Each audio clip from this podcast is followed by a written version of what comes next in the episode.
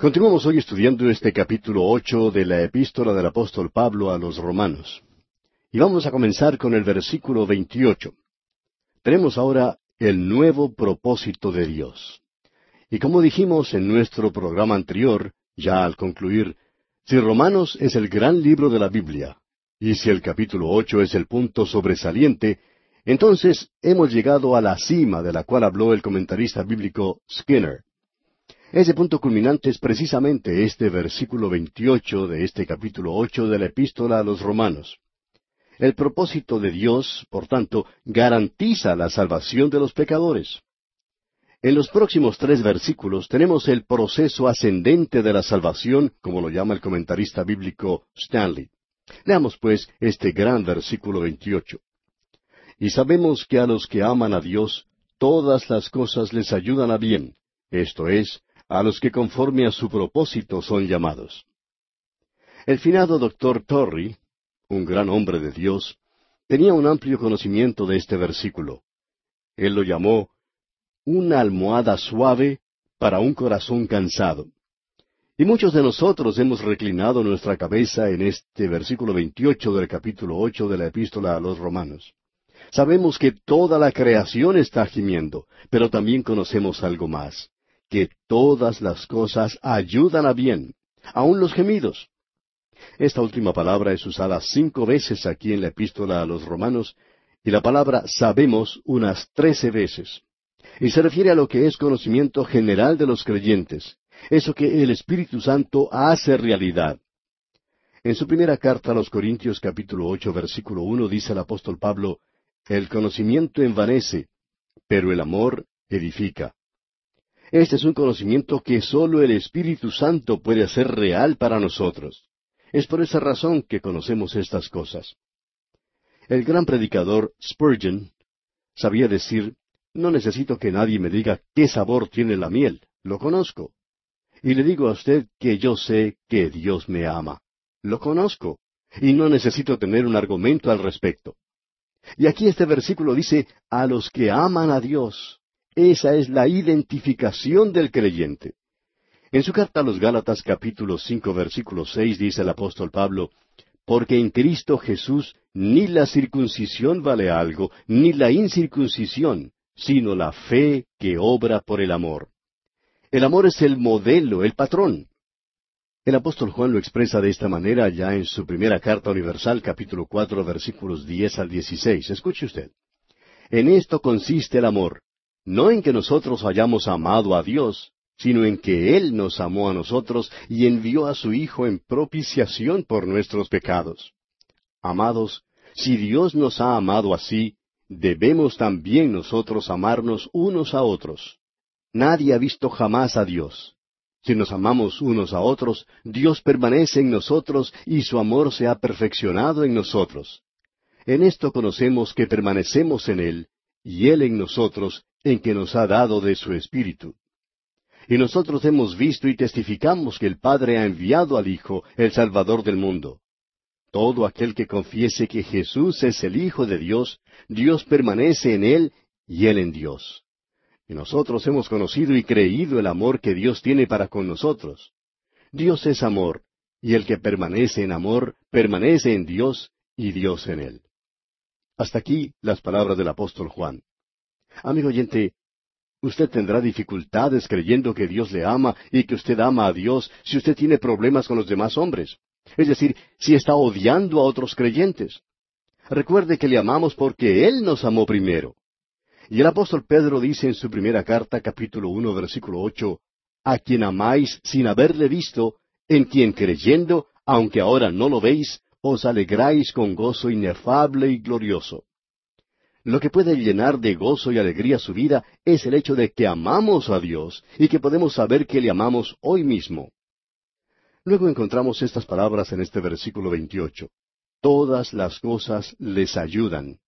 Y eso quiere decir literalmente todas las cosas, tanto las cosas buenas como las malas, las cosas rectas como las oscuras, las cosas dulces como las amargas, las fáciles como las difíciles, las alegres y las tristes, la prosperidad y la pobreza, la salud y la enfermedad, la calma y la tormenta, la comodidad y el sufrimiento. la vida y la muerte. Todas las cosas ayudan. Esto es algo causativo. Quiere decir que Dios está obrando sobre todas estas cosas y que ellas no son accidentes. Jacob podía decir, todas las cosas están contra mí, pero el apóstol Pablo dice, todas las cosas están en mi favor. Y eso es maravilloso, amigo oyente. El doctor J. Vernon McGee, autor de estos estudios bíblicos, da una versión un poco personal de este versículo 28 que quizá nos aclare algo más lo que en él se dice. Dice el doctor Magui, y sabemos, esto es, con conocimiento divino, quiere decir que sabemos porque el Espíritu de Dios nos lo ha revelado, que los que aman a Dios, todas las cosas les ayudan a bien, esto es, a los que conforme a su propósito son llamados. Ahora, hasta aquí en este capítulo hemos visto que sabemos, y esto es, conocimiento divino, porque sólo el Espíritu de Dios lo puede revelar. Y Él se lo puede revelar a usted también, amigo oyente, para que usted sepa que todas las cosas le ayudan a bien. Y esto quiere decir, como ya hemos mencionado, todas las cosas, e incluye todo en general. ¿Usted recuerda a José? Ese personaje bíblico que, mirando hacia atrás en su vida, una vida llena de vicisitudes, desengaños y sufrimientos, pudo decir a sus hermanos, quienes habían sido responsables por mucho de lo que le sucedió a él, pudo decirles, como vemos allá en el capítulo cincuenta de Génesis, versículo veinte, José les dijo, Vosotros pensasteis mal contra mí, mas Dios lo encaminó a bien. Estamos seguros que en su vida y en la mía, amigo oyente, como hijos de Dios, nosotros podremos mirar atrás algún día y decir, todo ha sido para bien. Job en el capítulo trece, versículo quince pudo decir, He aquí, aunque él me matare, en él esperaré. Esa es la clase de fe que nos hace falta en estos días, amigo oyente. Nosotros no somos siervos temporales, y sabemos que Él realizará todas las cosas para bien, porque Él es quien las motiva, Él es quien les da energía, y tendrán su resultado, porque Él es quien las respalda. Jeremías podía clamar, ¿para qué salí del vientre? ¿Para ver trabajo y dolor? Y ese es el clamor de muchos de nosotros en estos días. Fue durante el terremoto que sacudió la ciudad de San Francisco en el estado de California, Estados Unidos, que un santo de Dios caminó entre los escombros y la destrucción. Él miró todo eso y sonrió.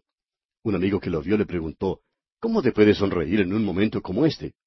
A lo cual él contestó, Me gozo en saber que tengo un Dios que puede sacudir al mundo. Es maravilloso, amigo oyente, poder enfrentar la vida y la muerte de esa manera.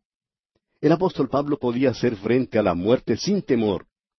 Allá en el libro de los Hechos de los Apóstoles capítulo 21 versículo 13 leemos, Entonces Pablo respondió, ¿Qué hacéis llorando y quebrantándome el corazón?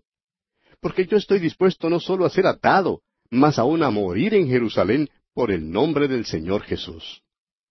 Muchos de nosotros quisiéramos llegar a un lugar como ese cuando hemos comprometido nuestra vida completamente para Cristo. Eso es para aquellos que conforme a su propósito son llamados, como dice este versículo 28, aquí en el capítulo 8 de la epístola a los romanos.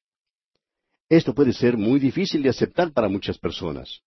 Ahora, los llamados no son solamente los que han recibido una invitación, sino que también la han aceptado. Son nacidos de lo alto y conocen por experiencia propia el amor de Dios. El apóstol Pablo hace referencia a tres grupos de personas, y creemos que son los tres grupos que se encuentran en el mundo en la actualidad. Él los describe en su primera carta a los Corintios capítulo uno, versículos veintitrés y veinticuatro, y dice, Pero nosotros predicamos a Cristo crucificado, para los judíos ciertamente tropezadero, y para los gentiles locura, mas para los llamados, así judíos como griegos, Cristo, poder de Dios y sabiduría de Dios. Aquí tiene usted los tres grupos. Los judíos confiaban en la religión, los ritos y el ritualismo. Para ellos la cruz era piedra de tropiezo. Y los griegos, los gentiles, ellos confiaban en la filosofía y el saber humano. Para ellos la cruz era locura. Pero los llamados, ellos forman un grupo diferente. Ellos salían de entre los judíos y de entre los griegos o gentiles, eran elegidos no en base a su religión, su sabiduría o su superioridad. Dios los llamó, y para ellos la cruz es la dinamita de Dios para salvación. Los llamados escucharon el llamado de Dios. Eso es lo importante. Permítanos aquí hacer una ilustración con una tortuga. Supongamos que vamos a un charco donde hay diez tortugas. Y usted les dice a las tortugas, quisiera enseñarles a volar. Nueve de ellas dicen, no tenemos ningún interés, nosotros somos tortugas. A nosotras nos gusta estar aquí, nos gusta el lodo, nos gusta la zona, nos gusta ese ambiente. Sin embargo, una de las tortugas dice, a mí sí me gustaría volar. Y esa es la llamada, esa es la que aprende a volar. Ahora eso no tiene nada que ver con las otras tortugas. Ellas son tortugas porque son tortugas. Los perdidos son perdidos, les gusta estar de esa manera. No hay ninguna persona en este mundo, amigo oyente, a la que se le esté forzando a que sea perdida. Ellas son las que han elegido ese camino. Un jovencito quería formar parte de la iglesia y los diáconos le estaban haciendo algunas preguntas y le dijeron, ¿Cómo te salvaste? Él les contestó, Dios hizo su parte y yo hice la mía. Le volvieron a preguntar entonces, ¿cómo es eso de que Dios hizo su parte y tú la tuya? Y él les contestó, la parte de Dios es salvarme. Mi parte es la de pecar. Yo corrí de su presencia tan rápido como mi corazón pecaminoso y mis piernas rebeldes me podían llevar. Y él corrió detrás de mí hasta que me alcanzó. Amigo oyente, esa es la manera como yo fui salvo también. ¿Es esa la manera como usted fue salvo? Así es como sucede. Ahora esto no cambia para nada el hecho de que todo aquel que quiere puede ir a Cristo. Usted puede ir. Todo aquel que cree será salvo. Alguien lo ha explicado de una manera un poco diferente. Quizás haya dicho, los elegidos son todos aquellos que quieren, mientras que los no elegidos son aquellos que no quieren. Y todo ello según su propósito. Amigo oyente, si usted no ha reconciliado su mente y su corazón con el propósito de Dios y con la voluntad de Dios, es hora de que lo haga porque este es el universo de Dios. Él lo hizo. Yo no sé por qué habrá hecho al mundo redondo. ¿Por qué no lo habrá hecho cuadrado? No lo sé, ni tampoco Él me lo dijo. Pero Él lo hizo así, redondo, porque es la forma que Él quiso hacerlo. Permítanos decirle que su propósito, es decir, el propósito de Dios, se va a llevar a cabo y que Él tiene el conocimiento y el poder para hacerlo. Y cualquier cosa que Dios hace, cualquier cosa que mi Dios haga, amigo oyente, está bien. No diga usted que Dios no tiene derecho para hacer tal o cual cosa. Él tiene el derecho y cuando lo hace, lo hace bien. Él es justo y Él es amoroso. Y también lo es cualquier cosa que Él haga. En el pasado hubo un gran teólogo llamado Simeón. Él decía que siempre predicaba sobre el capítulo ocho de esta epístola a los romanos por tres razones. Primero, porque cortaba de raíz el orgullo. Segundo, porque cortaba de raíz la soberbia. Y tercero, porque también cortaba de raíz la desesperación. Y esa es la razón por la cual él predicaba la doctrina de la elección. Y créanos, amigo oyente, usted nunca podrá felicitarse a sí mismo y decir, ah, lo hice yo, lo he hecho porque soy tan inteligente. Hay una historia para niños que cuenta de un muchachito llamado Juan, quien estaba sentado en un rincón comiendo un pastel. Metió su dedo en el pastel y sacó una ciruela y se dijo, ¡Qué inteligente que soy! Amigo oyente, hay muchos miembros de la iglesia como este muchachito Juan, sentados en un rincón sin hacer prácticamente nada, solo metiendo su dedo en el pastel, por así decirlo, y sacando las ciruelas, y creen que son muy inteligentes. Permítanos decirle, amigo oyente, que Dios es quien controla todo. Esto es obra suya, su sabiduría. Todo es de Él y es su propósito el que se está llevando a cabo. Mejor es que nos inclinemos ante Él, porque la voluntad de Dios sale de la eternidad pasada como una planadora. No crea usted que la podrá detener, amigo oyente. En efecto, lo mejor es que se suba en ella y continúe el viaje con Él. Así es como Él lleva a término las cosas y nos sorprende verdaderamente. Bien, los próximos dos versículos de este capítulo ocho de la epístola a los romanos son los versículos veintinueve y treinta, los cuales vamos a leer juntos para poder apreciarlos mejor. Versículos veintinueve y treinta de este capítulo ocho de la epístola a los romanos. Porque a los que antes conoció, también los predestinó para que fuesen hechos conformes a la imagen de su Hijo, para que Él sea el primogénito entre muchos hermanos. Y a los que predestinó, a éstos también llamó, y a los que llamó, a éstos también justificó, y a los que justificó, a éstos también glorificó. Ahora no se está hablando aquí de nadie que haya sido elegido para perderse, porque las personas de las que está hablando este versículo aquí son las mismas mencionadas en el versículo 28. Y sabemos que a los que aman a Dios, todas las cosas les ayudan a bien. A aquellos que han sido predestinados, y la predestinación nunca hace mención de los que están perdidos. Nunca encontrará usted esto en relación con ellos. Si alguno comienza a hablar de cierta persona predestinada a perderse, pues no está siendo fiel a la Escritura. La Biblia no dice eso, amigo oyente. La Biblia sí dice que cuando Dios le salva, Él le va a ayudar para que culmine con éxito su obra. Eso es lo que dice simplemente. Y a los que predestinó, a estos también llamó, y a los que llamó, a estos también justificó, y a los que justificó, a estos también glorificó, dice el versículo treinta. Es realmente sorprendente esta sección sobre la santificación. Y él ni siquiera menciona el ser santificado. ¿Por qué? Porque es la obra de Dios, es la obra de Dios en el corazón y en la vida del creyente. Este aquí es el propósito eterno de Dios y simplemente quiere decir lo siguiente, que cuando el Señor, que es el gran pastor de las ovejas, quien también es el buen pastor de las ovejas y el pastor verdadero de las ovejas, cuando Él comienza con cien ovejas, va a terminar con cien ovejas. Cuando Él comienza con cien ovejas, Él no va a perder ninguna de ellas. ¿Recuerda usted que el Señor contó una parábola relacionada con esto? Él dijo que había un pastor, un buen pastor, y ese es Dios, el Señor Jesús. Una ovejita se perdió, se fue. Y él podía haber dicho, bueno, que se vaya. Ya tenemos noventa y nueve bien seguras en el redil. Tenemos un buen porcentaje. Ahora, cualquiera que ha criado ovejas sabe muy bien que nunca alcanza un promedio de noventa y nueve por ciento. Si uno obtiene un poco más del cincuenta por ciento de las que nacieron, se tiene que dar por satisfecho y poder llevar a todas ellas al mercado. Pero estamos hablando de un pastor excepcional. Él no se siente satisfecho con noventa y nueve, a quienes Él llamó y justificó. Si Él justificó a cien ovejas, amigo oyente, Él va a glorificar a cien ovejas, porque cuando esa ovejita se perdió, Él fue a buscarla, porque Él va a terminar con cien ovejas. Un día sucederá así, permítame hacerlo un poco personal. Un día Él comenzará a contar uno, dos, tres, cuatro, cinco, y todos ustedes estarán incluidos allí. Noventa y cinco, noventa y seis, noventa y siete, noventa y ocho, noventa y nueve y... ¿Dónde se metió Samuel Montoya? Y entonces dirá, bueno, parece que él no pudo llegar. Lo dejaremos ir porque muchas personas pensaban que él no llegaría de todas maneras, así que lo dejaremos que se pierda. Amigo oyente, gracias a Dios que no lo dejará ir, porque ese pastor dice que si él se sale del redil, él lo irá a buscar y lo único que dejará por un momento son ovejas con hambre. Eso es todo.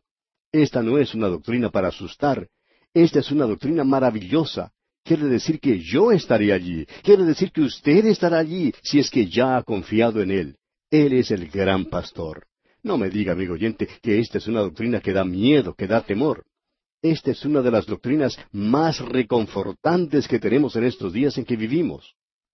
Y luego el apóstol continúa en el versículo 31 y dice, ¿qué pues diremos a esto? Y mi respuesta es, ¿qué podemos decir? No tengo nada que agregar. Es demasiado hermoso. Y continúa este mismo versículo diciendo, Si Dios es por nosotros, ¿quién contra nosotros? ¿Quién puede estar en contra de nosotros, amigo oyente? Dios está de nuestro lado. Nadie puede estar en contra nuestra. Nadie podrá siquiera acusarnos. El apóstol es bien específico en esta situación y nos dice en el versículo 32, el que no escatimó ni a su propio Hijo, sino que lo entregó por todos nosotros, ¿cómo no nos dará también con él todas las cosas? Note usted cuán hermoso es todo esto. Él no escatimó a su propio Hijo, Él dio a su Hijo, Él perdonó al Hijo de Abraham, pero no a su propio Hijo. Él entregó a su Hijo para morir por nosotros. Y Él nos dará todas las cosas que necesitamos. Ahora quizá alguien diga, pero yo no puedo aguantar. Amigo oyente, Él hará eso por usted. Él lo sostendrá. El pastor es el que guarda, el que sostiene a sus ovejas. Y sus ovejas están seguras, amigo oyente. Y no es porque las ovejas sean inteligentes, más bien son torpes. Un ganadero dice que las ovejas son en realidad torpes. Y él sabía esto porque las criaba. Fíjese usted, no tienen garras filosas, no se pueden proteger a sí mismas. Tampoco tienen afilados colmillos son nada más que unos animales desamparados. Ahora, si una de ellas se detuviera y dijera, yo estoy bien segura, ¿creería usted que está segura? Sí. Ahora, ¿es gracias a su inteligencia? No, amigo oyente. ¿Cómo está segura entonces? Si está segura, lo es porque tiene un maravilloso pastor. Y mi pastor, amigo oyente, me dice que yo estoy seguro. Solo repito lo que él me dice cuando dice todo esto. El que no escatimó ni a su propio Hijo, sino que lo entregó. ¿Cómo no nos dará también con él todas las cosas? El famoso predicador Dwight L. Moody solía contar lo siguiente. Si yo fuera la joyería más fina de la ciudad de Nueva York, y allí me mostraran el diamante más bello que tuvieran, y el dueño me dijera, tómelo, es suyo. Yo diría, usted no quiere decir que me está regalando este diamante tan valioso. Y el dueño diría, sí, es suyo. Moody dijo, si él me lo regaló, yo no dudaría un momento para pedirle un pedazo de papel para envolverlo y llevarlo conmigo. Amigo oyente, si Dios entregó a su propio Hijo para morir por usted, Él no escatimó a su Hijo. ¿No cree usted entonces que Él puede darle todo lo que necesita en esta vida y la venidera? No se puede pedir nada mejor que esto, amigo oyente. Notemos ahora lo que dice el versículo 33. ¿Quién acusará a los escogidos de Dios? Dios es el que justifica. ¿Quién acusará a los escogidos de Dios, amigo oyente? Usted no puede acusarlos de nada. ¿Y sabe por qué? La razón la encontramos en el siguiente versículo, y aquí comienza la lista de quién es quién. En la primera parte del versículo 34 dice, ¿quién es el que condenará? Dios ha puesto su trono detrás de los elegidos. Ellos son pecadores justificados. Dios está detrás de ellos. ¿Quién los condenará? Nadie los puede condenar. ¿Y sabe por qué? Porque Cristo murió. El resto de este versículo 34 dice, el que también intercede por nosotros usted puede notar que hay cuatro cosas que Él hizo por nosotros. Murió por nosotros, resucitó por nosotros, nos libró de nuestras ofensas y resucitó para nuestra justificación. Pero eso no es todo. También está a la diestra de Dios. Él está allí en este momento. No importa dónde esté usted, quién sea usted o cómo esté usted. Él puede verlo ahora mismo. Él es el Cristo viviente. ¿Lo necesita usted, amigo oyente? ¿Por qué no va a Él? ¿Por qué no recurre a Él? Él es el Cristo viviente. Él también intercede por nosotros. ¿Oró usted por usted mismo esta mañana? Debió hacerlo. Debemos orar por nosotros mismos. Si usted dejó de hacerlo, Él no perdió esa ocasión. Él oró por usted. Él intercede. En esta mañana Él pudo haber dicho, allá va Samuel otra vez. Puede tropezar si no lo cuidamos. Pero Él nos cuida, amigo oyente. Maravilloso, ¿verdad? Son pues cuatro cosas por las cuales, como ya sabe, no se puede acusar a los elegidos de Dios por lo que Él ha hecho por nosotros. Cuatro cosas que Cristo ha hecho por nosotros. Y aquí, amigo oyente, vamos a detenernos por hoy porque nuestro tiempo, una vez más, toca ya a su fin. Continuaremos en nuestro próximo programa.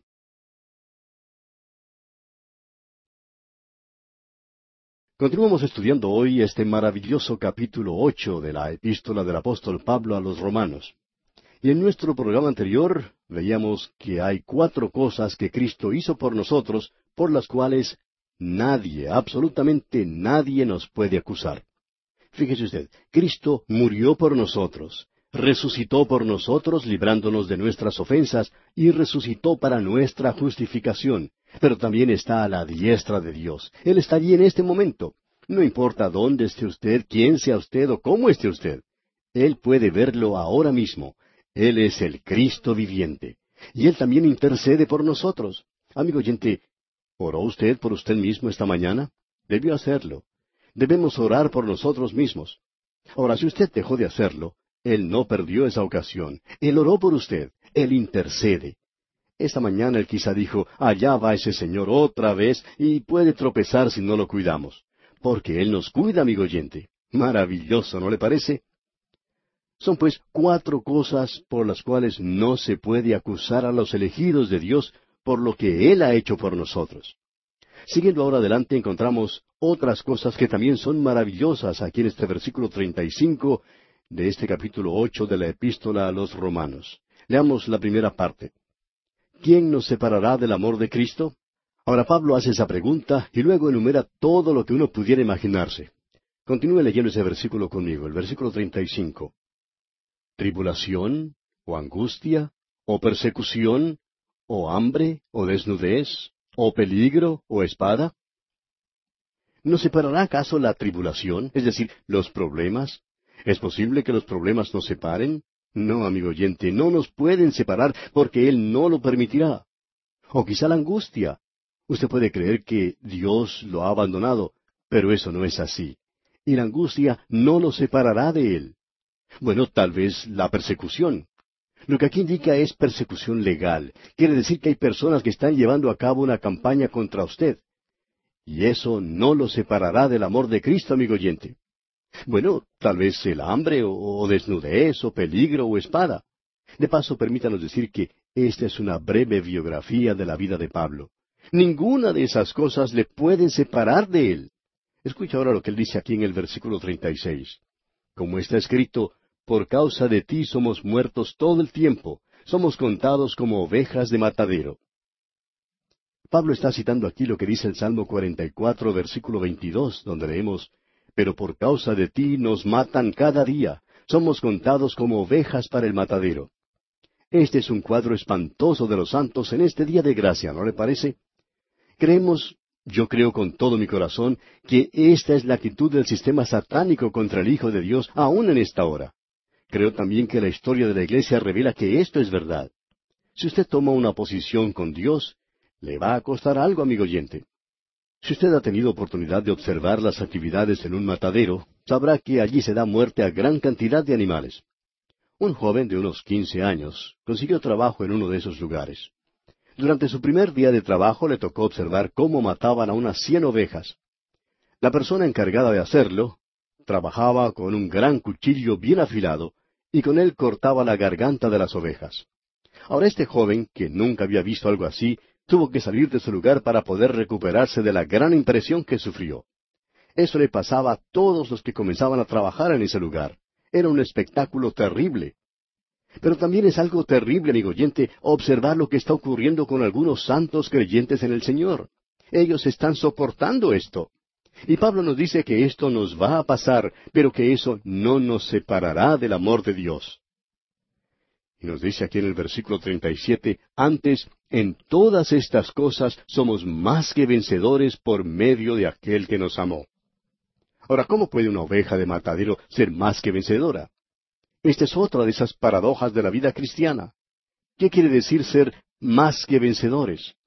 Bueno, significa tener la ayuda de otro que logra la victoria por nosotros y no permite que nunca suframos una derrota porque Él obtiene la victoria. La victoria pertenece a Cristo, no a nosotros. La vida victoriosa no es nuestra vida, es su vida, la vida de Cristo. Luego Pablo sigue diciendo en los dos últimos versículos de este capítulo ocho, versículos treinta y ocho y treinta y nueve, por lo cual estoy seguro de que ni la muerte, ni la vida, ni ángeles, ni principados, ni potestades, ni lo presente, ni lo porvenir, ni lo alto, ni lo profundo, ni ninguna otra cosa creada nos podrá separar del amor de Dios que es en Cristo Jesús, Señor nuestro. Ahora notemos aquí algunas de las cosas que él menciona. Muerte. La muerte no nos puede separar, todo lo contrario, nos lleva a su presencia. Eso fue lo que Crisóstomo dijo cuando el emperador trató de asustarlo. Dijo el emperador, Te voy a dar muerte. A lo cual Crisóstomo contestó, por ello le doy gracias, porque me va a enviar a la presencia de mi Salvador. No se podía dominar a un hombre como ese. Ahora también dice aquí vida. La vida, amigo oyente, no nos puede separar. En realidad, si Él nos sacara de este mundo inmediatamente, si me tomara ahora mismo, sería grandioso. Pero es interesante notar que es más difícil hacerle frente a la vida que a la muerte. Enfrentarse a la vida con sus tentaciones, con sus fracasos, sus desengaños, incertidumbres y sufrimientos. Pero eso, amigo oyente, no nos separa del amor de Dios, que es en Cristo Jesús, Señor nuestro. También dice Pablo que ni los ángeles pueden, fíjese usted. Y creemos que aquí quiere decir los ángeles caídos. También menciona ni principados, y esto quiere decir enemigos y poderes espirituales. No tenemos tiempo para hablar de todo eso ahora. Pero Pablo continúa diciendo ni lo presente, y eso significa las circunstancias actuales. También dice ni lo porvenir, y allí habla del futuro. Nada en el futuro, amigo oyente, puede separarnos del amor de Dios. Ni lo alto ni lo profundo, y esa es la era espacial en la cual vivimos. No queremos viajar en el espacio, pero Él ha puesto nuestros pecados tan lejos como están el oriente del occidente. Y el pecador estará separado de Dios. Esa es la muerte segunda. Esa muerte es espiritual, es una muerte eterna. Él ha puesto nuestros pecados allá lejos, pero no a nosotros. Y el espacio no nos puede separar de Él. Luego dice aquí, ni ninguna otra cosa creada. Ninguna cosa, amigo oyente, que podamos mencionar podrá separarnos del amor de Dios. Y ese amor tiene su centro en Cristo Jesús. Amigo oyente, la salvación es una historia de amor. Allá en la primera carta del apóstol Juan capítulo cuatro versículo diecinueve leemos que nosotros le amamos a Él porque Él nos amó primero. Y nada nos separará de esa condición. Al entrar a este capítulo ocho de esta epístola a los romanos, lo hicimos sin condenación, en el centro descubrimos que todas las cosas ayudan a bien. Y luego, al terminar o salir de él, vemos que nada nos podrá separar. ¿Podemos acaso mejorar esta condición, amigo oyente? Si usted lo puede hacer, entonces espero que me lo diga porque yo no he encontrado nada mejor. Y así, amigo oyente, concluimos nuestro estudio del capítulo ocho de la epístola a los romanos. Llegamos ahora a una sección o división completamente nueva en este libro a los romanos. La primera gran división en cuanto a tema se refiere tiene lugar en los primeros ocho capítulos. En ellos se trató sobre doctrina. En los capítulos nueve al once tenemos otra sección en la cual el tema es la dispensación. La última sección o división comprende los capítulos doce al dieciséis y en ella se trata sobre las obligaciones.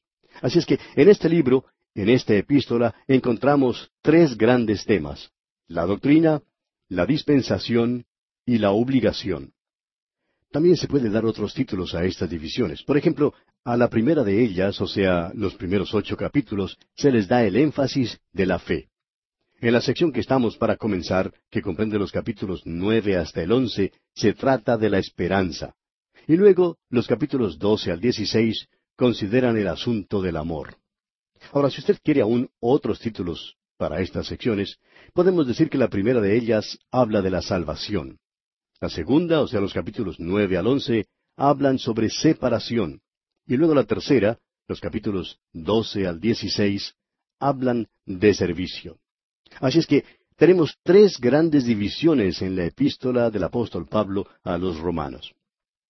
Ahora, habiendo terminado el capítulo ocho, donde Pablo ha presentado una base amplia se presenta la cuestión que la salvación es para toda la humanidad. Toda la humanidad porque toda la raza humana está perdida. Leímos ayer el capítulo tres de esta epístola, versículo veintitrés, por cuanto todos pecaron y están destituidos de la gloria de Dios. Esa es una proposición de Dios, de que hay salvación para todos de una sola manera. Y eso es por medio de la fe en el Señor Jesucristo. Esa es toda la tesis. También tenemos el asunto de esta sección que comenzamos a considerar. Algunos han tratado de poner un paréntesis a esta parte como para no darle mayor importancia y la han llamado simplemente un apéndice. Otros han tratado de reducir su importancia diciendo que no es pertinente. Pero permítanos decirle, amigo oyente, que no solo es pertinente, sino que es vital para la lógica y la doctrina de la epístola. Es importante. Existe cierta forma de pensar, creemos, en la que algunos quisieran tomar los capítulos ocho y doce y unirlos como si fueran vagones de un tren. Pero tenemos que recordar, amigo oyente, que no estamos armando un tren de carga en esta epístola a los romanos. Pablo no estaba haciendo eso. Lo que tenemos aquí en esta epístola no es un tren de carga, sino una corriente que fluye sin obstáculos. Y usted no podría quitar la sección de Romanos comprendida entre los capítulos nueve al once, como tampoco puede quitar la sección del medio de un gran río como el río Amazonas. Si lo hiciera, tendría problemas. El doctor Griffith Thomas, un estudioso de la Biblia, ha dicho que los capítulos nueve, diez y once de Romanos son una parte integral de la epístola y son esenciales para poder interpretarla verdaderamente. Creemos que hay ciertos factores particulares aquí que revelan la significación de esta sección y quisiéramos hablar de ellos por unos momentos. Hay un factor psicológico, también tenemos el elemento histórico, así como también un factor doctrinal. Note ahora el factor psicológico. Este tiene que ver, por supuesto, con la experiencia personal del apóstol Pablo. Por ello, no creemos que es acertado decir, como mencionamos al principio cuando estábamos citando a otras personas, que la epístola a los romanos proviene de la cabeza del apóstol, mientras que la epístola que él escribió a los Gálatas proviene del corazón. Y la tesis es la misma. En realidad, el corazón del apóstol Pablo se nos muestra abierto, por así decir, en los primeros versículos de este capítulo nueve. En realidad, eso lo podemos apreciar en toda la sección. Es con gran sentimiento que él dice más adelante que ciertamente el anhelo de mi corazón y mi oración a Dios por Israel es para salvación. Podemos notar que entre los capítulos ocho y nueve hay una gran división. Usted recordará que el capítulo ocho termina con una expresión de triunfo y gozo y la perspectiva de que no hay separación del amor de Dios en Cristo Jesús nuestro Señor. Mientras que el capítulo nueve comienza aquí en una nota de tristeza y de dolor, notamos que el cambio en el tema de la carta es obvio. Y eso es consecuencia del tremendo dolor que sufría el apóstol en su vida. Veremos eso dentro de unos momentos cuando comencemos nuestro análisis del capítulo. Luego tenemos el elemento histórico. En este vemos la singular posición y los problemas que tenía que enfrentar el apóstol Pablo en su día. La interpretación moderna ha fracasado considerablemente en la consideración de este hecho. La iglesia de nuestros días es en su gran mayoría formada por gentiles, y los antecedentes judíos han sido casi puestos al olvido. Los hombres asumen que las promesas del Antiguo Testamento se han combinado, se han disuelto en la iglesia.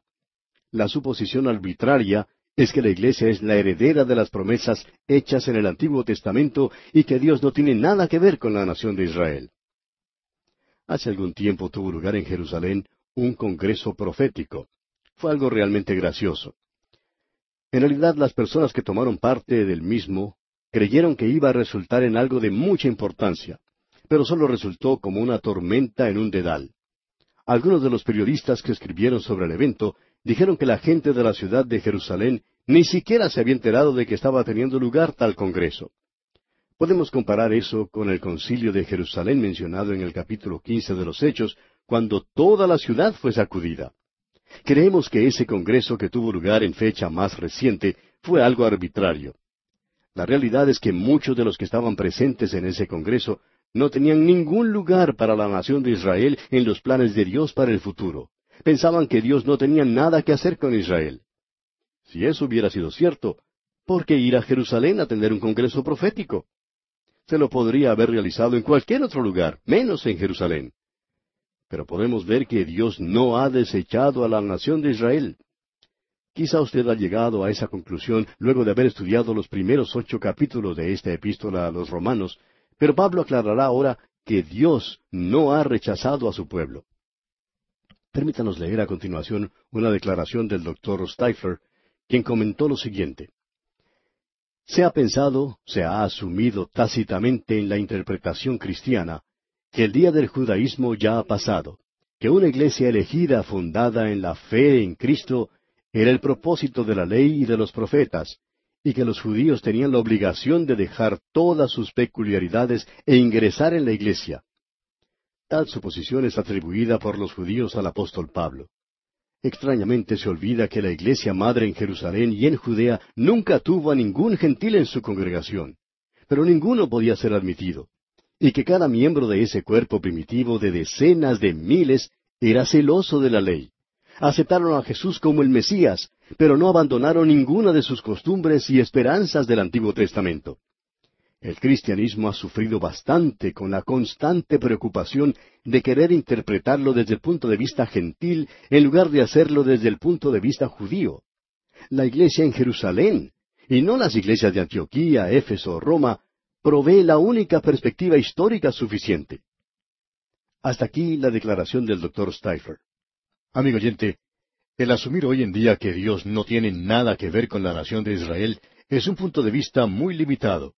Pablo da una categórica respuesta a la pregunta que tenemos en el capítulo once de la epístola a los Romanos, versículo uno. Dice Pablo, ¿ha desechado Dios a su pueblo? Y responde, en ninguna manera. Él va a mostrar que las promesas que Dios hizo a la nación de Israel son promesas que serán cumplidas a esa nación.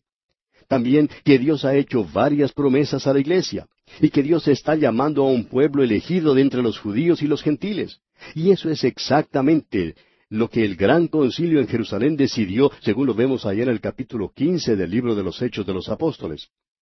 Vamos a leer ese pasaje porque es de suma importancia. Esto es en realidad lo esencial para la interpretación de la profecía. Escuche mientras leemos Hechos capítulo quince, versículos trece al dieciocho. Dice así, Y cuando ellos callaron, Jacobo respondió diciendo, Varones hermanos, oídme. Simón ha contado cómo Dios visitó por primera vez a los gentiles para tomar de ellos pueblo para su nombre. Y con esto concuerdan las palabras de los profetas, como está escrito, Después de esto volveré y reedificaré el tabernáculo de David que está caído, y repararé sus ruinas, y lo volveré a levantar, para que el resto de los hombres busque al Señor, y todos los gentiles, sobre los cuales es invocado mi nombre, dice el Señor, que hace conocer todo esto desde tiempos antiguos. Como usted ve, amigo oyente, Dios está llamando un pueblo para su nombre.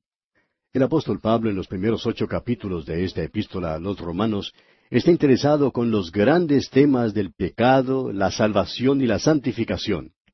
En los ritos de este siglo, las ceremonias no tienen ningún lugar ante Dios. La fe es lo único que tiene valor. Y aquí se incluye a todas las personas, sea cual fuere su raza. El apóstol Pablo comenzó esta epístola a los romanos diciendo en el versículo 16 del capítulo uno que era primeramente para los judíos. Ahora creemos que lo que él quiso decir se refería al orden cronológico, es decir, fue dado a los judíos primero. Dijimos que esta sección es de suma importancia. No trata la doctrina cristiana, sino que habla de la escatología de la Biblia, es decir, la sección profética que revela que Dios no ha desechado a su pueblo. Y así llegamos al primer versículo de este capítulo nueve. Y aunque ya no nos queda mucho tiempo, vamos a estudiarlo y vamos a ver hasta dónde avanzamos. Hemos dedicado mucho tiempo a la introducción de este capítulo, dada la significación que tiene. En este capítulo nueve, usted puede apreciar la forma en que Dios obró con Israel. En el capítulo diez veremos cómo Dios está obrando en el presente con Israel, mientras que en el capítulo once veremos cómo Dios obrará en el futuro con la nación de Israel. Es importante notar que el apóstol Pablo está hablando de la historia pasada de la nación israelita en función de los propósitos de Dios. La razón por la cual Dios trata del pasado no es consecuencia de sus cualidades excepcionales ni de sus esfuerzos superiores. Por el contrario, todas las acciones de Dios se basan en su propia y soberana voluntad. Él obra por medio de la misericordia en sus tratos con Israel y con todos los demás. También creemos que lo hace así en sus tratos con usted y conmigo, amigo oyente. Veamos, pues, lo que dice el apóstol Pablo en este primer versículo del capítulo nueve. Verdad digo en Cristo, no miento, y mi conciencia me da testimonio en el Espíritu Santo. Esa parece una introducción muy ceremoniosa, especialmente cuando proviene del apóstol Pablo. Pero debemos recordar que cuando él escribió esto, él era prácticamente un enemigo de su propio pueblo. Allá en el capítulo 23 del libro de los Hechos de los Apóstoles, versículo 12, leemos, Venido el día, algunos de los judíos tramaron un complot y se juramentaron bajo maldición, diciendo que no comerían ni beberían hasta que hubiesen dado muerte a Pablo. Ahora, en el versículo dos de este capítulo nueve de su epístola a los romanos, dice el apóstol Pablo, que tengo gran tristeza y continuo dolor en mi corazón el apóstol sentía angustia por sus compatriotas porque él estuvo en su condición antes. Él era un fariseo, y él deseaba ahora que ellos vinieran a Cristo tal cual él había hecho. Luego sigue diciendo en el versículo tres, porque deseara yo mismo ser anatema, separado de Cristo, por amor de mis hermanos, los que son mis parientes según la carne. Lo que Pablo está expresando aquí es simplemente su deseo y nada más. Él termina de decirnos en el capítulo ocho que nada nos puede separar del amor de Dios que es en Cristo Jesús. Y ahora él dice, deseara yo mismo ser anatema separado de Cristo. Ahora él no podía hacer eso, por lo que dijo anteriormente. Es sólo una manera de expresar un deseo. Así que es algo simplemente académico, es un gesto de oratoria y nada más. Pareciera que el apóstol Pablo no es sincero cuando dice algo así. Sin embargo, él siempre lo es. Él siempre es sincero. Él no usaba gestos de oratoria. Lo que él está diciendo entonces es esto. Una vez yo era así, anatema, separado de Cristo, tal cual lo son mis hermanos. No estoy usando expresiones de oratoria. Yo sé que no puedo ser anatema separado de Cristo, y deseo que ellos también puedan gozar de la misma posición. Yo deseo que ellos lleguen a conocer a Cristo Jesús. Amigo oyente, es muy difícil para nosotros darnos cuenta del amor que tenían Moisés y Pablo. Ahora en los versículos cuatro y cinco, Pablo nos presenta una pregunta. ¿Quiénes son los israelitas? Y él va a hablar de eso. ¿Quiénes son los israelitas? Tenemos aquí una definición del pueblo de Israel. Él nos dice varias cosas que los identifican. Él menciona ocho cosas que identifican a los israelitas. Pero vamos a dejar la consideración de este aspecto para nuestro próximo programa, Dios mediante, porque nuestro tiempo por hoy ya ha terminado.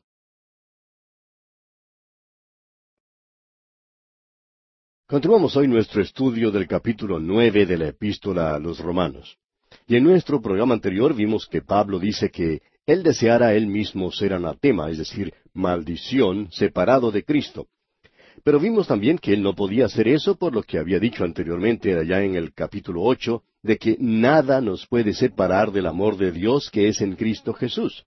De modo que es solo una manera de expresar un deseo, es algo simplemente académico, es un gesto de oratoria y nada más. Ahora parece que el apóstol Pablo no fuera sincero cuando dice algo así.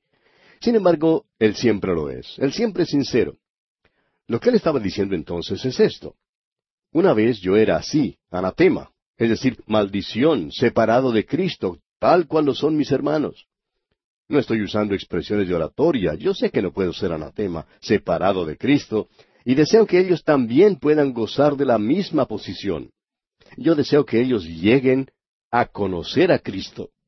Amigo oyente, es muy difícil para nosotros darnos cuenta del amor que tenían Moisés y Pablo. Ahora, en los versículos cuatro y cinco, el apóstol nos presenta una pregunta. ¿Quiénes son los israelitas? Y él va a hablar de eso. ¿Quiénes son los israelitas? Tenemos aquí una definición del pueblo de Israel. Él nos dice varias cosas que los identifican. Él menciona ocho cosas que identifican a los israelitas.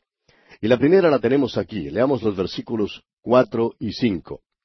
En el versículo anterior el apóstol está hablando de sus hermanos, los que son sus parientes según la carne, y continúa entonces diciendo en el versículo cuatro que son israelitas de los cuales son la adopción, la gloria, el pacto, la promulgación de la ley, el culto y las promesas, de quienes son los patriarcas y de los cuales, según la carne, vino Cristo, el cual es Dios sobre todas las cosas, bendito por los siglos. Amén. Tenemos aquí el privilegio número uno, que es la adopción. Esto es algo para toda la nación y no simplemente para un individuo. A la única nación que Dios llamó mi hijo fue a la nación de Israel. Allá en el libro de Éxodo capítulo cuatro versículo veintidós leemos, Y dirás a Faraón, Jehová ha dicho así, Israel es mi hijo, mi primogénito. Y luego en Deuteronomio capítulo siete versículo seis dice, Porque tú eres pueblo santo para Jehová tu Dios. Jehová tu Dios te ha escogido para hacerle un pueblo especial, más que todos los pueblos que están sobre la tierra. Amigo oyente, o Dios dijo lo que quería decir o no lo dijo. Y si no quiso decir eso, entonces no sé por qué usted cree en las palabras que leemos allá en el Evangelio según San Juan, capítulo tres, versículo dieciséis. Pero yo creo en Juan tres, dieciséis, como creo en Deuteronomio siete, seis, en su totalidad. Y también en Oseas, capítulo once, versículo uno, donde dice, Cuando Israel era muchacho, yo lo amé, y de Egipto llamé a mi hijo.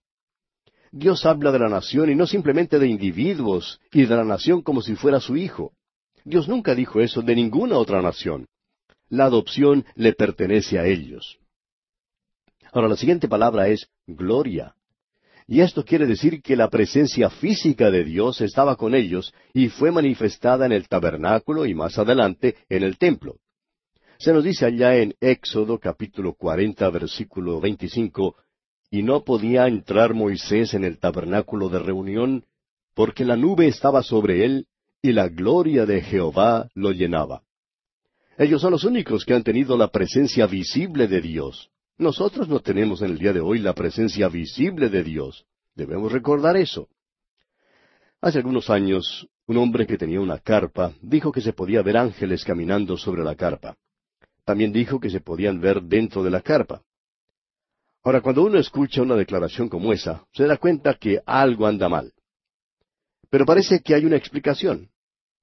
Más tarde alguien dijo que este hombre murió borracho. Y bueno, nos imaginamos que luego de haber tomado unas copas, pues uno podía haber visto ángeles andando por todas partes en esa carpa. Y quizá él los vio.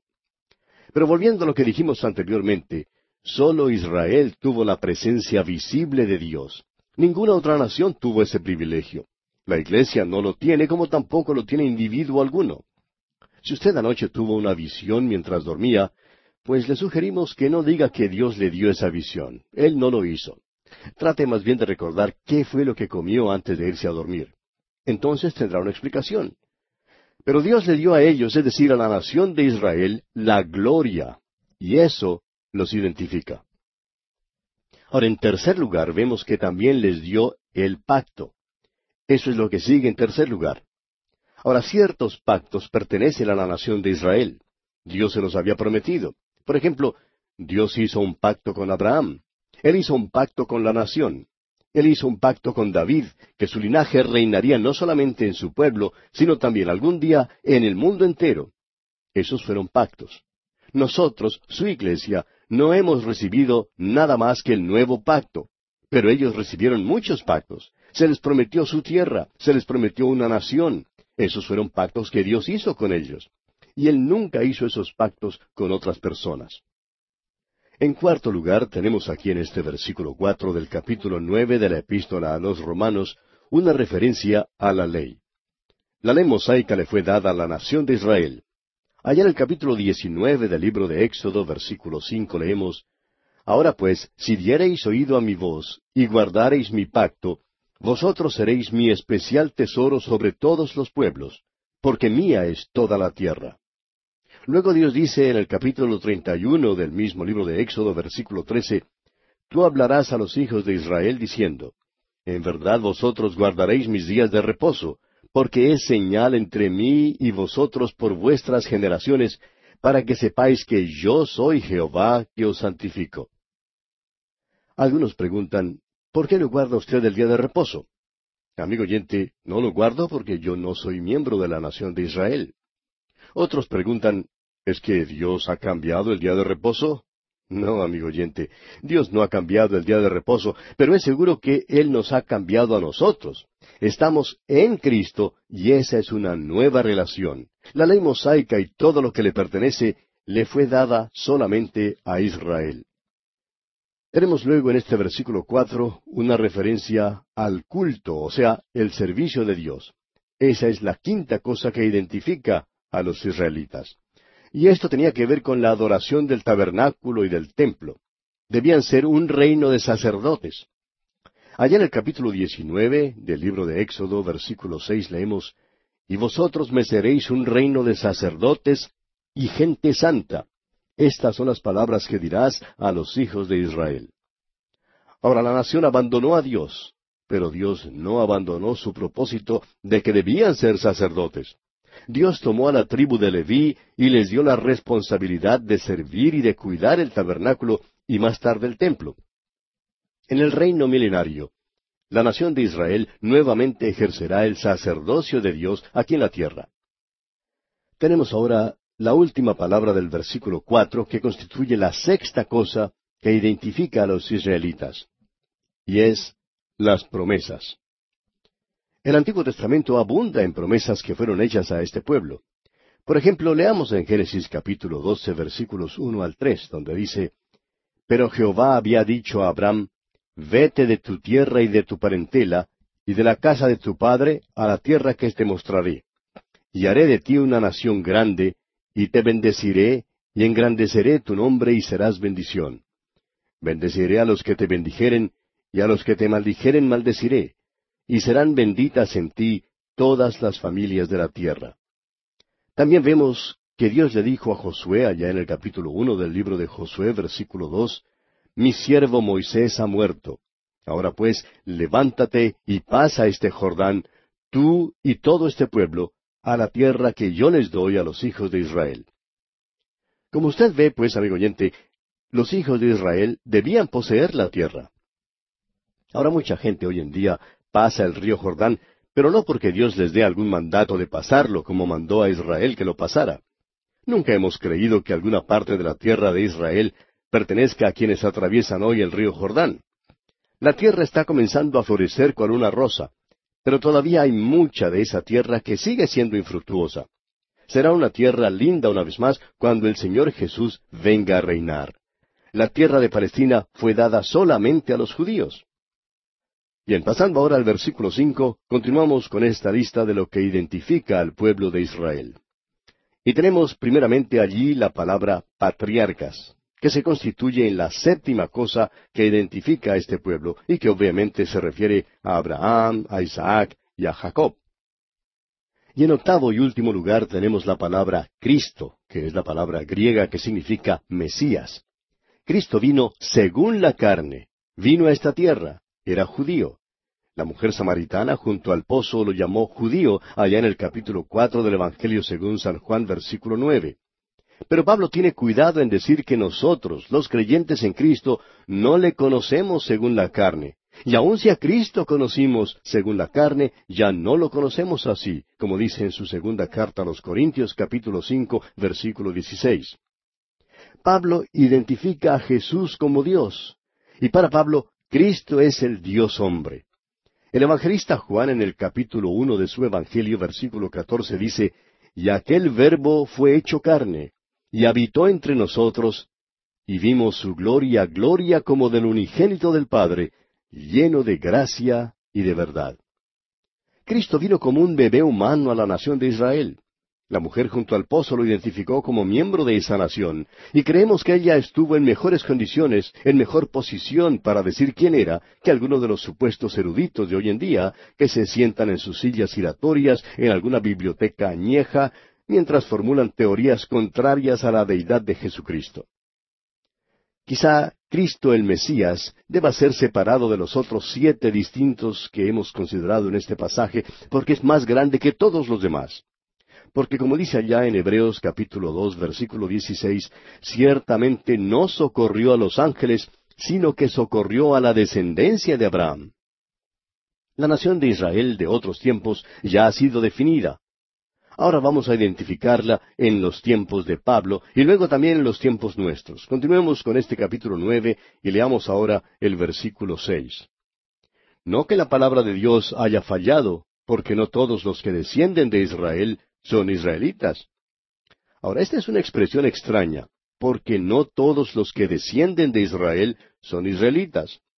En otras palabras, los judíos en los tiempos de Pablo hicieron la pregunta en cuanto al por qué todos los judíos no habían aceptado sinceramente a Cristo, siendo que ésta era una nación elegida. ¿No constituye eso un fracaso de parte de Dios?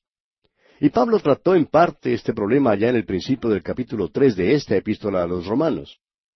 Ahora Pablo hará una distinción entre la descendencia natural de Jacob y la descendencia espiritual. Esta es una distinción que creemos es sólo aplicable a la nación de Israel. Y Pablo no incluye aquí a los gentiles en ninguna manera. La palabra de Dios no había fallado sino el pueblo de Dios. Las promesas de Dios son incondicionales. Leamos ahora el versículo siete ni por ser descendientes de Abraham son todos hijos, sino en Isaac te será llamada descendencia. Este versículo es un golpe devastador al argumento de quienes trataban de hacer frente a Pablo.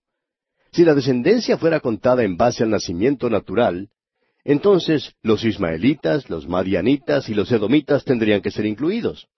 Un buen árabe bien pudiera alegar diciendo, bueno, yo soy hijo de Abraham. Y por supuesto que no se le puede arguir en contra de eso.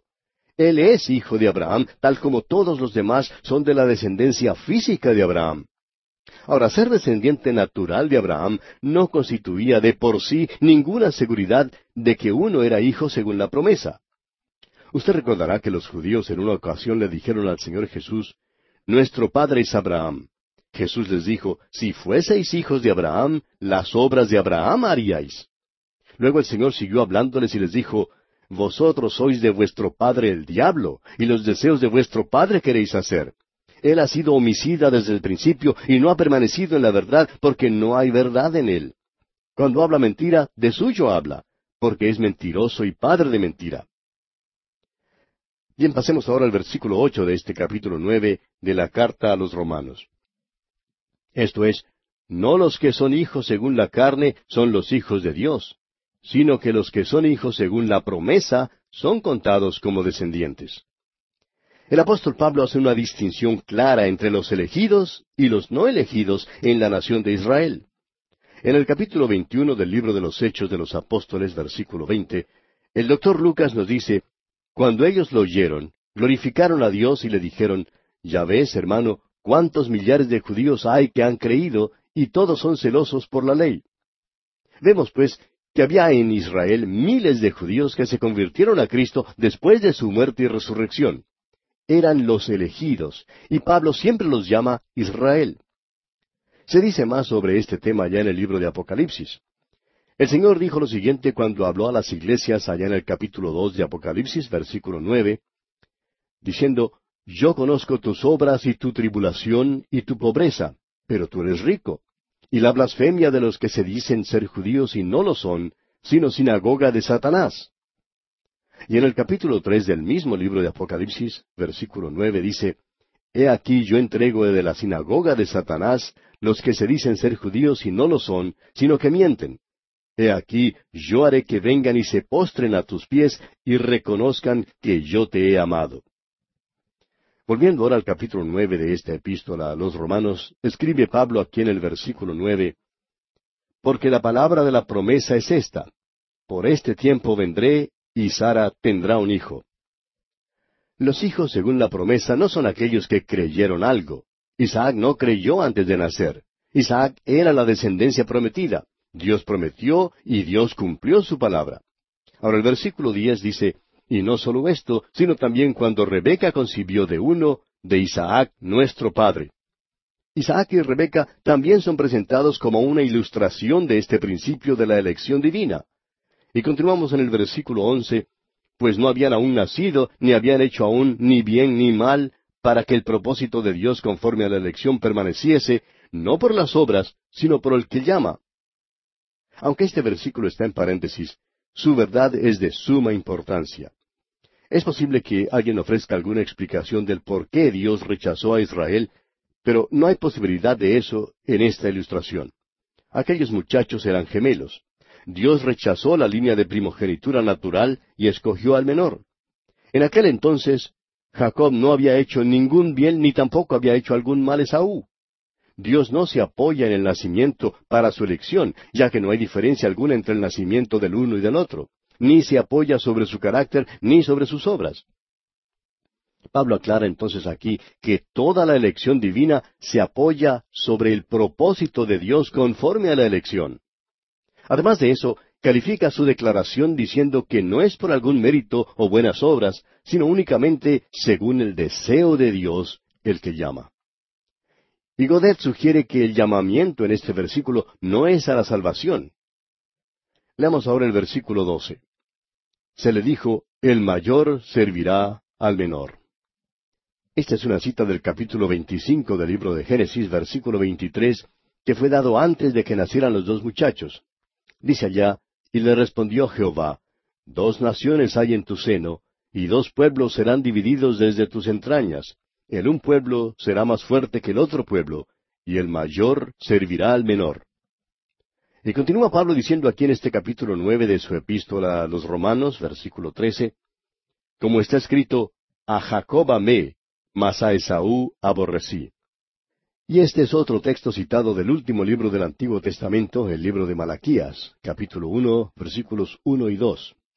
Esta declaración no fue hecha sino hasta después que los dos muchachos habían vivido por muchos años, y ya dos naciones habían nacido de ellos, o sea, unos dos mil años más tarde. Una vez un estudiante le dijo al doctor Griffith Thomas, un profesor en Biblia, que él tenía dificultad con este pasaje porque no podía comprender por qué Dios aborreció a Esaú. El doctor Thomas contestó que él también tenía dificultad con el pasaje, pero que su dificultad surgía de otra cosa. Él no podía comprender por qué Dios amaba a Jacob. Es fácil ver por qué Dios rechazó a Esaú, amigo oyente, pues era pícaro. Era un tipo impío, lleno de soberbia, y él, tanto como sus descendientes, quisieron vivir sin Dios y le volvieron sus espaldas. También yo creo que puedo comprender por qué Dios aborreció a Esaú, pero no puedo comprender por qué escogió a Jacob. La Biblia nos dice que Dios hizo su selección conforme a su soberana voluntad. Pasemos ahora al versículo catorce de este capítulo nueve de la epístola a los romanos. ¿Qué pues diremos? ¿Que hay injusticia en Dios? En ninguna manera. Claro que la respuesta a esta pregunta es un resonante y rotundo no. Considere usted con cuidado el hecho de que el hombre natural se revela contra la soberanía de Dios. Si alguna cosa se deja a Dios para que Él haga la selección, el hombre inmediatamente concluye que hay alguna injusticia. ¿Por qué es eso? Hay quienes han aplaudido a los presidentes de su país en los últimos años. Al parecer se han hecho algunas malas decisiones durante los años en que han ejercido su cargo, y en algunos casos el resultado ha sido que miles de jóvenes han muerto en las guerras. Probablemente nunca nos enteremos completamente de todo lo que ha habido o todo lo que ha transcurrido detrás de aquellas decisiones. Pero, ¿sabe usted quiénes pusieron a esos hombres en el poder? Los ciudadanos los pusieron en el poder, y nos parece que se trata del mal juicio de parte de los electores.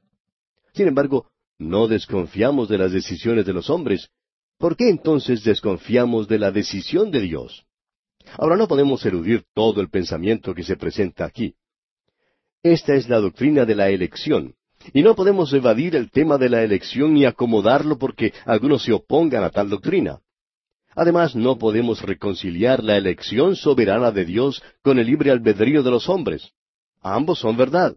No podemos entremeternos en los tratos misteriosos de Dios, pero sí podemos confiar que Él obrará con justicia. Debemos aceptar este versículo en su significado literal. Yo soy solo una pequeña criatura en la tierra, y a Él le es posible quitarme la vida en cualquier momento. Yo soy solo una criatura y Él es Dios. ¿Voy a tener yo la audacia de pararme ante su presencia, mirarle a la cara y cuestionar lo que Él hace? Permítanos decirle, amigo oyente, que eso constituiría una abierta y flagrante rebelión contra Dios. Hoy yo me inclino ante mi Creador y mi Redentor, sabiendo que cualquier elección que Él haga es la correcta. A propósito, si es que a usted no le gusta lo que él hace, quizá deba apartarse de su universo para crear uno que sea suyo. Porque si usted crea su propio universo, puede entonces dictar sus propias leyes, sus propias reglas, sus propias normas. Pero mientras usted vive en el universo de Dios, tendrá que portarse según las reglas de Dios. El hombre en su pequeñez no puede sino inclinarse ante el Dios Todopoderoso para decir, en ti no hay ninguna injusticia. Continuemos ahora con el versículo quince de este capítulo nueve de la epístola a los romanos. Pues a Moisés dice, Tendré misericordia del que yo tenga misericordia, y me compadeceré del que yo me compadezca. Esta es una cita del capítulo treinta y tres del libro de Éxodo, versículo diecinueve. Moisés había dicho que quería ver la gloria de Dios. Y se puede suponer que Dios accedió a su petición por el solo hecho de que Él era Moisés. Él era el líder del Éxodo, era fiel, ocupaba una posición exaltada. Y Dios le dijo a Moisés que Él le mostraría su gloria, pero le aclaró bien que su acción no se basaría en manera alguna en algo que la persona de Moisés tuviera. Dios le mostró su gloria porque era Dios y a causa de su misericordia soberana. ¿Sabe usted, amigo oyente, por qué Dios me salvó? No fue porque yo sea quien soy, sino porque Él es Dios. Él hizo la selección y yo me inclino delante de Él. Ahora el versículo 16 dice, Así que no depende del que quiere ni del que corre, sino de Dios que tiene misericordia. La misericordia de Dios no se extiende como un reconocimiento de la voluntad humana, ni es una recompensa de alguna obra humana.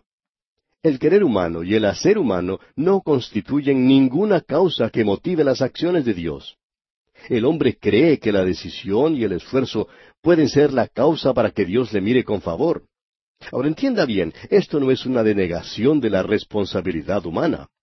Alguien ha dicho que el querer y el hacer pueden indicar la posesión de gracia, pero no constituyen la causa que las origina. La única respuesta final es que Dios extiende su misericordia y le extiende porque Él es Dios, amigo oyente. ¿quiénes somos nosotros para desconfiar de Él? Hoy yo me inclino delante de Él. Y aquí vamos a detenernos por hoy, amigo oyente, porque nuestro tiempo ha tocado a su fin.